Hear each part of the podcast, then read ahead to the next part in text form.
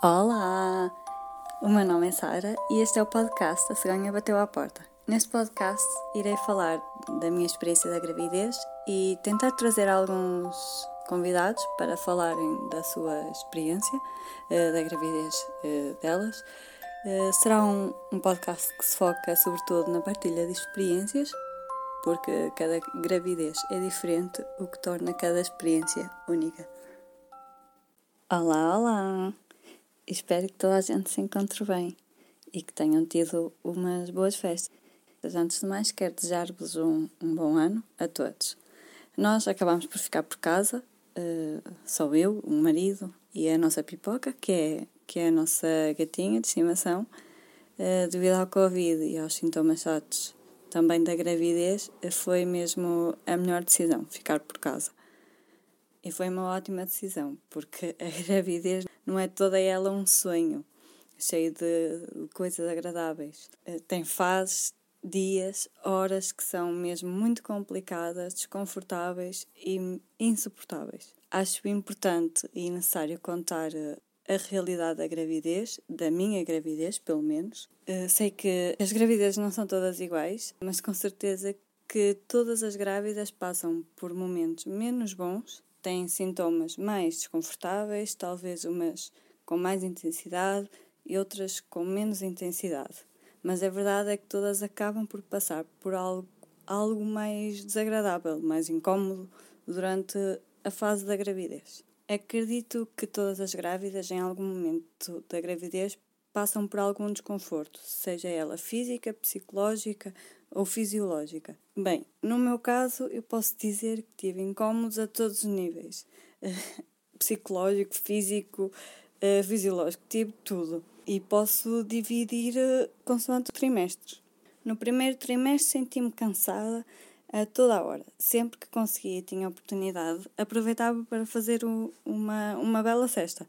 Tive muitas náuseas, o que me impedia de me alimentar bem eh, de comer sequer, ficava hum, enjoada com tudo, com os cheiros, com sabores e até mesmo com, com sons. Acabei por perder uh, algum peso, tive muita dificuldade por conseguir comer ou ter mesmo apetite, que eu ainda ia, ia colocando à boca era água, estava sempre a beber água e com muito esforço tentava colocar uh, fruta e sopa na boca, mas era muito difícil porque eu ficava mesmo muito enjoada. Tive de tomar a medicação própria para as náuseas, que após algum tempo de, de começar a tomar, as náuseas acalmaram e permitiu-me comer uh, pelo menos as devidas uh, refeições.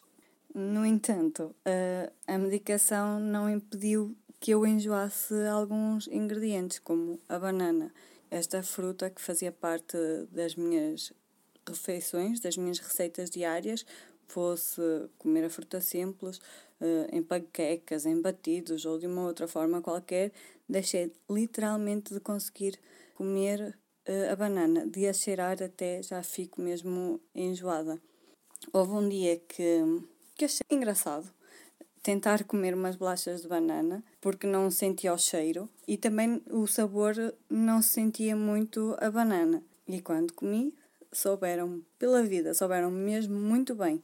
Mas passado um bom bocado, acabei por vomitá-las. Por isso, o que me soube muito bem acabou por me cair muito mal. Foi a única vez que também que eu vomitei. Não vomitei mais nenhuma vez, uh, pelo menos isso.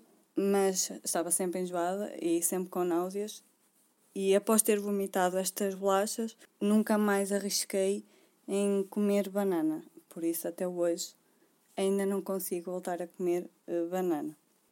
Apesar de só ter vomitado uma única vez, houve muitas outras vezes em que também quase que vomitei. E até nem foi pelo comer, foi mesmo pelo cheiro a perfume. Não, não acontecia sempre, nem com, todo, uh, com todos os tipos de perfume, mas nas vezes que acontecia ficava mesmo muito incomodada. Acabava mesmo por me vir o vômito cá em cima e depois não saía. Por vezes bastava passar na rua e sentir um cheiro a perfume assim mais forte, mais intenso e ficava logo mal disposta. Por isso o perfume também foi algo que eu deixei de colocar e que voltei a colocar há relativamente pouco tempo. Não era porque o meu perfume me incomodava, mas como eu ficava incomodada com os outros perfumes, decidi também não arriscar para não acabar de me arranjar, meter perfume e depois uh, ficar mal disposta e ter que me trocar e lavar e, e tudo mais. Hoje em dia já não, já não acontece com tanta frequência e já consigo colocar perfume.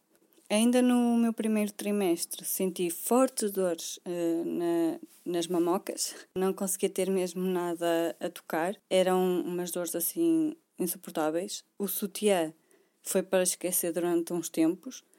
O que vale é que eu também não sou muito fã de sutiã, por isso não foi assim grande incómodo, mas para ir trabalhar e assim é sempre chato, não é? Não levar sutiã, por isso ainda bem que foi uma, uma coisa muito passageira, apesar do tempo que durou ser muito intenso, de ser uma dor muito forte, não durou assim muito, muitos dias. As dores nas mamas continuaram, atenção, mas já não era uma dor que eu não conseguia suportar, já era uma dor uh, suportável. Já conseguia vestir e acontecia tipo assim um, numa fração de, de segundos e, e, ainda dura, que isso ainda me vai acontecendo, porque lá está, também faz parte do crescimento, mas é algo que eu já consigo suportar.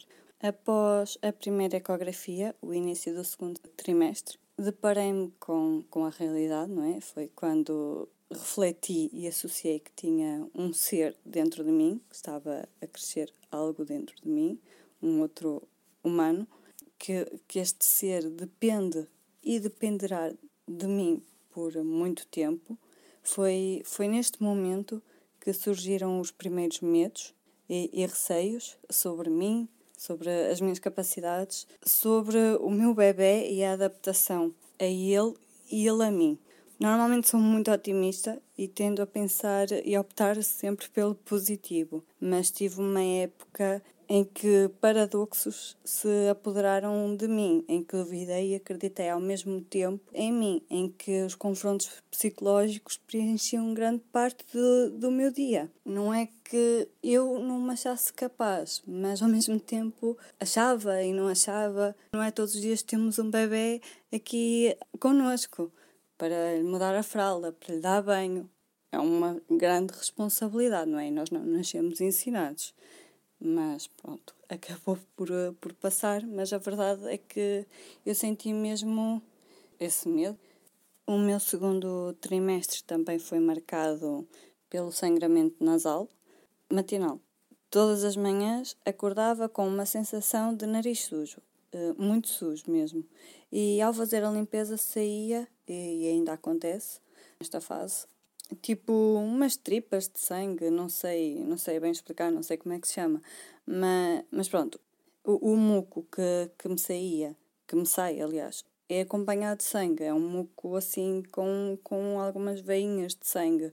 Por isso a primeira tarefa após o xixi, quando acordo de manhã, é perder uns bons minutos a lavar e a limpar o nariz. Não é que seja doloroso, porque não é, nem, nem nada que se pareça, no meu caso, pelo menos. E também não é motivo de preocupação, porque não se trata de hemorragias, nem tenho dor, nem nada. Mas apenas ao limpar o nariz é que sai alguns vestígios de sangue. Mas, mas pelos vistos é algo dentro do normal, por isso não é motivo de preocupação. Contudo, não deixa de ser chato, porque acordar e ter essa sensação de nariz sujo e depois ter essa visão logo pela manhã não é muito agradável. Pelo menos para mim, não é. Ainda no segundo trimestre também tive alguns momentos de insaciatez incontrolável eh, que acontecia sempre à noite. Eh, tinha muita fome, o que eu comia nunca me saciava. Eu, por exemplo, acabava de jantar e passado um um tempinho, um curto tempo, já estava a sentir outra vez fome, como se já não comesse há imensas horas. E uh, tive de começar a racionar uh, a comida, de forma a petiscar uh, de hora em hora. E quando me levantava, à meia da noite, também tinha que petiscar, porque eu estava sempre com fome. Tive basicamente de, de educar o meu organismo.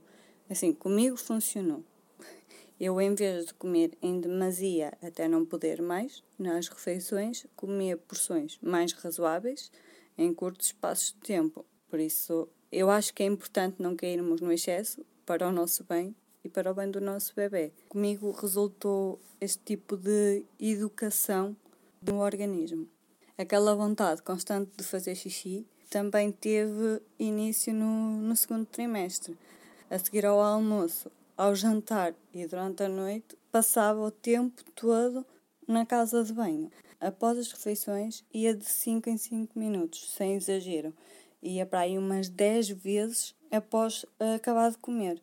Era chato acabar de sair da sanita e voltar para lá como se já estivesse aflita há muito tempo.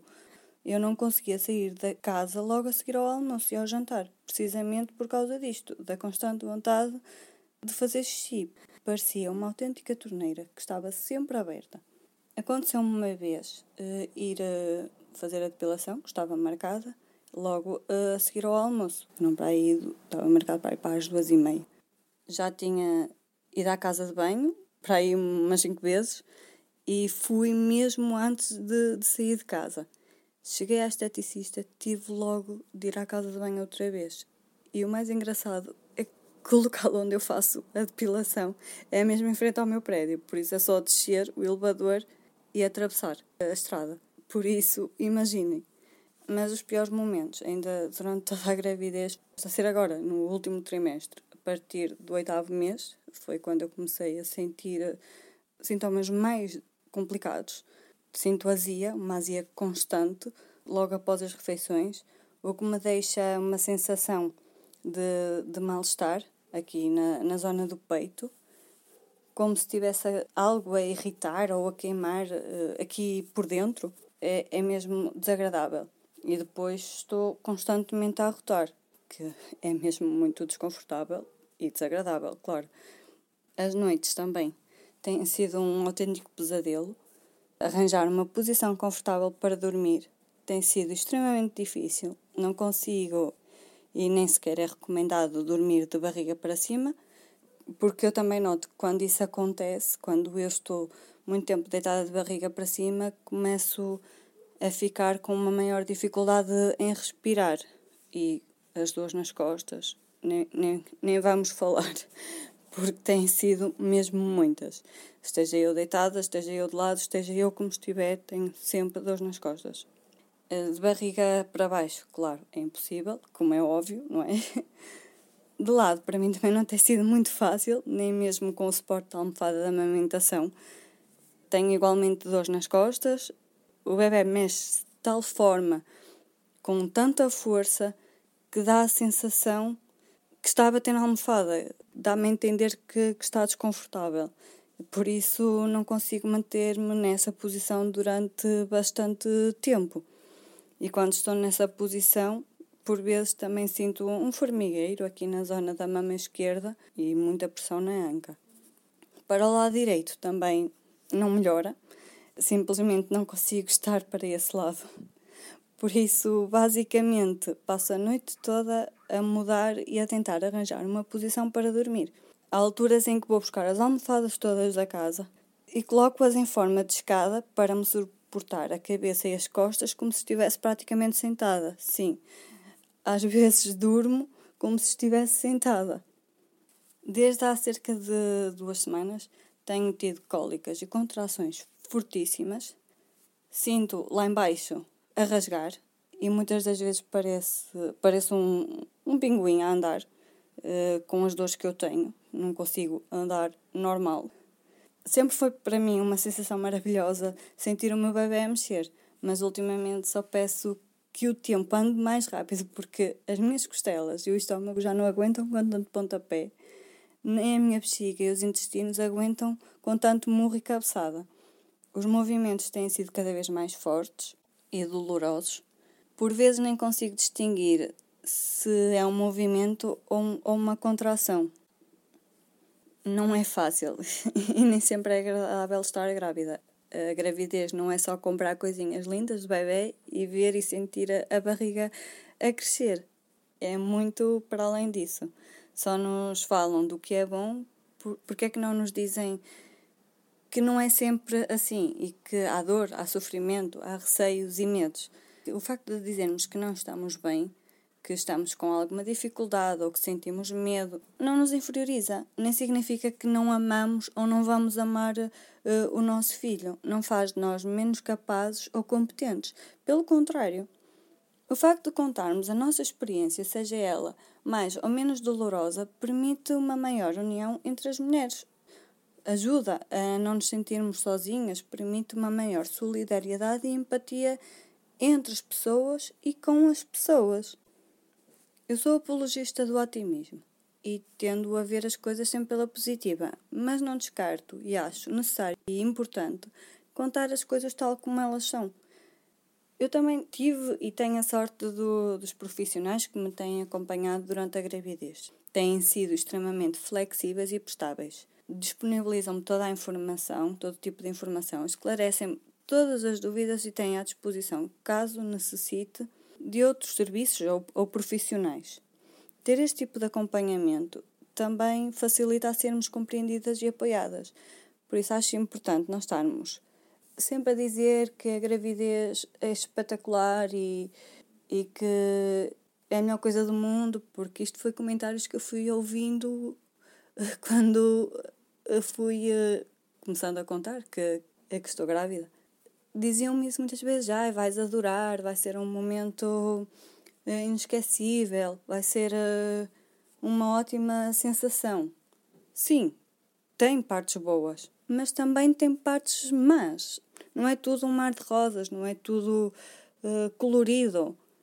E é importante passarmos também essa mensagem, porque nós não somos super-heroínas. A verdade é essa, não somos super-heroínas e que temos que suportar a dor. E não, e não falar. Que sentimos medo, não o dizer.